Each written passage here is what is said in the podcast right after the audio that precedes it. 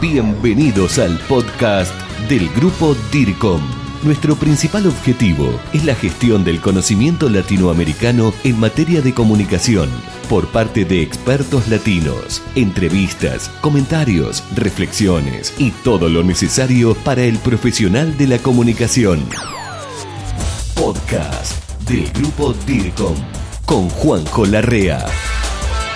¿Qué tal? Bienvenidos, soy Juanjo Larrea para este podcast DIRCOM y siempre con algún tema que o me preguntan o tengo dudas, quiero profundizar algunos conocimientos y estoy en pleno corazón porteño en la ciudad de Buenos Aires con un colega que tiene su amplia trayectoria, colega, amigo, es presidente de la Asociación Latinoamericana de Relaciones Públicas.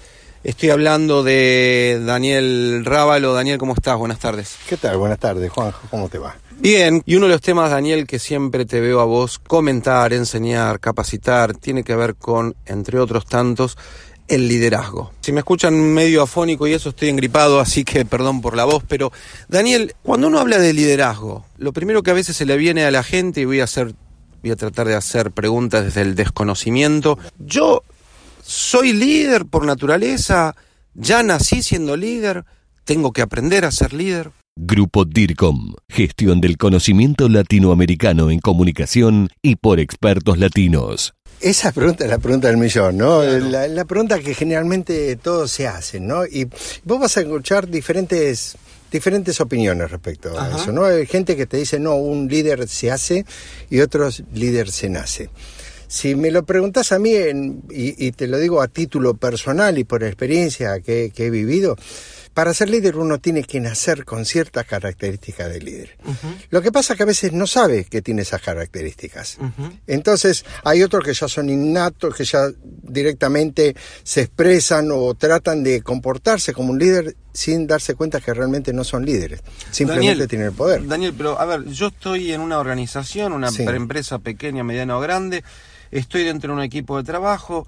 Eh, primero lo digo desde mi lugar, digo, sí. ¿cómo me doy cuenta que puedo ser líder? Porque también después te iba a preguntar, líder es el jefe, pero digo, primero te pregunto esto, ¿cómo me doy cuenta que soy líder, que tengo virtudes para líder? Bien, si vos estás en un trabajo y te dan una tarea X para desarrollar, sí. y vos cumplimentás esa tarea, pero es como que te queda algo pendiente y tenés ganas de hacer más o ves que en la empresa hay determinadas actitudes que no se están haciendo correctamente y vos considerás que las podés perfeccionar uh -huh. y luchás para que eso se perfeccione, es porque tenés ya innatamente una característica de líder. Cuando vos estás en un equipo de trabajo y ves que no todos están trabajando a la par y que hay cosas pendientes que la otra persona o tu compañero no las hace y vos pensás que eso puede perjudicar a la empresa y vos las haces, tenés características de liderazgo. Cuando vos ves que tus compañeros de equipo te encomiendan una tarea o que vos hagas un pedido especial a tu superior porque sienten que vos tenés más llegada con, con, tu jefe, es porque el resto te está tratando de ubicarte como líder de ese pequeño grupo, para que vos los representes. Ahí te tenés que dar cuenta que vos tenés características de líder. Sin ser jefe. No, no, no, no, mira, eh, sin ser jefe, John Maxwell en su libro eh, de liderazgo, en la cantidad de libros que tiene, lo sí. dice, el líder comienza en la línea media de una empresa. Ah, no, no está en la cima, en la cima es cuando vos estás culminando tu carrera, pero los líderes empiezan bien de la línea de abajo y en la línea media. Y a veces es más líder en una empresa, en una línea media, que en la línea alta, porque vos recién lo dijiste. El jefe uh -huh. es el jefe y no siempre el jefe es el líder. Eso pasa comúnmente. Que comúnmente. No siempre... Comúnmente, porque está el, está el poder. Uh -huh. No hay que confundir el liderazgo con el poder. A ver. El poder es aquel que tiene, por ejemplo, el dueño de una empresa. Uh -huh. Yo te contrato, yo te pago, yo te exijo, yo te encomiendo las tareas, ¿no es cierto? Pero a veces no no tiene esa llegada con vos o ese convencimiento o esa, esa capacidad que tiene de motivarte en las actividades. Si él no es un motivador, es solamente busca en vos resultados, es tu jefe. Y más aún cuando te dice algo o vos querés hacer de otra manera y él se impone diciéndote, yo soy tu jefe. Vos tenés que hacer porque para eso yo soy el gerente de la empresa, uh -huh. menos líderes. Porque un líder no hace falta decir soy líder. Un líder se das cuenta porque el resto del equipo es el que te está encomendando las cosas, el que te pida vos representame. No dejes de comunicarte con nosotros. Envía tus mensajes a info arroba revistadircom.com. Estamos en contacto.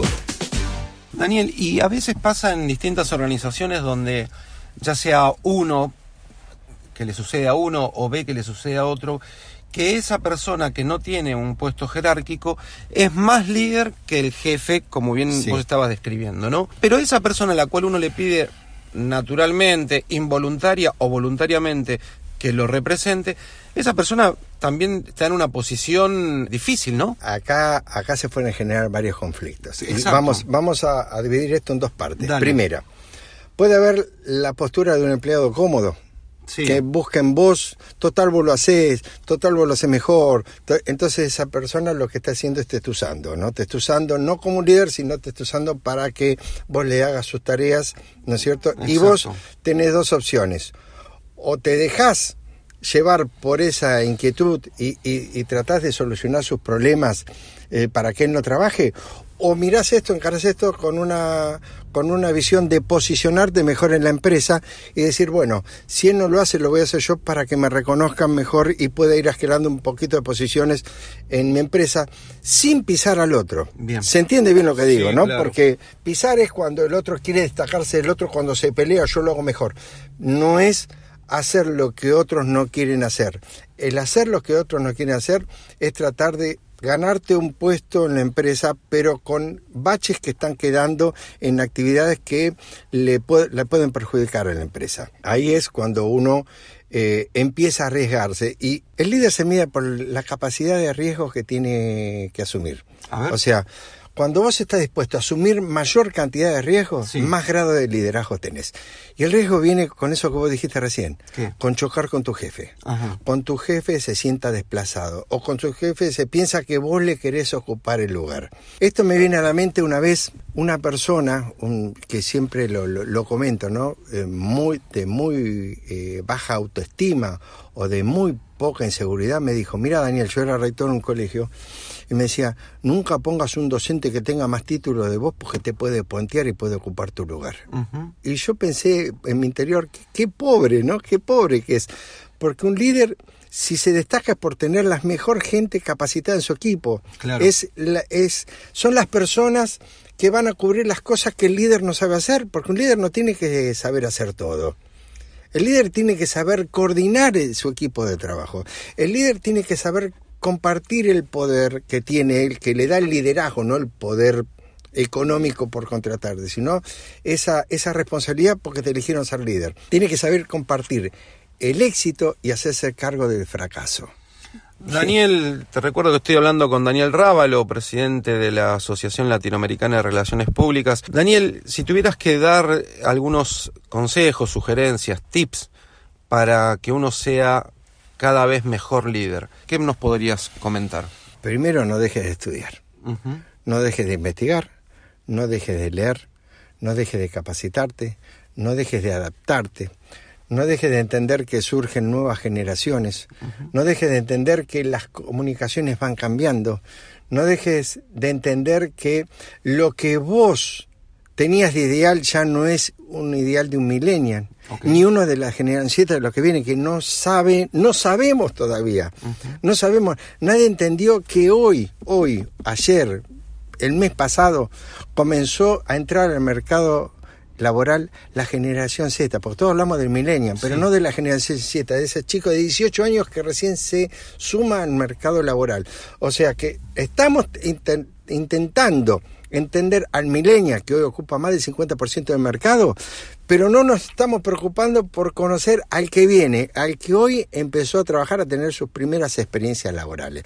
Entonces pienso que uno tiene que capacitarse en eso, en adaptarse y en tratar de interpretar los nuevos mecanismos de comunicación que existen en todo el ámbito laboral. Te agradezco mucho todo este tiempo que nos diste, pronto te vamos a volver a convocar para tocar otros temas, sabemos que trabajas mucho con la motivación y trabajos en equipos. Daniel, si alguien quiere contactarte en alguna red social o correo electrónico, ¿dónde puede hacerlo? Con mi nombre y apellido, Daniel Rábalo, en Facebook estoy, eh, y si no, escribirme a mi correo personal, daniel arroba rábalo, con B larga, daniel arroba rábalo.com.ar. Gracias, Juanjo.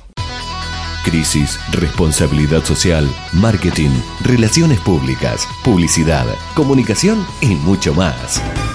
Esto fue el podcast del grupo DIRCOM. Hasta la próxima.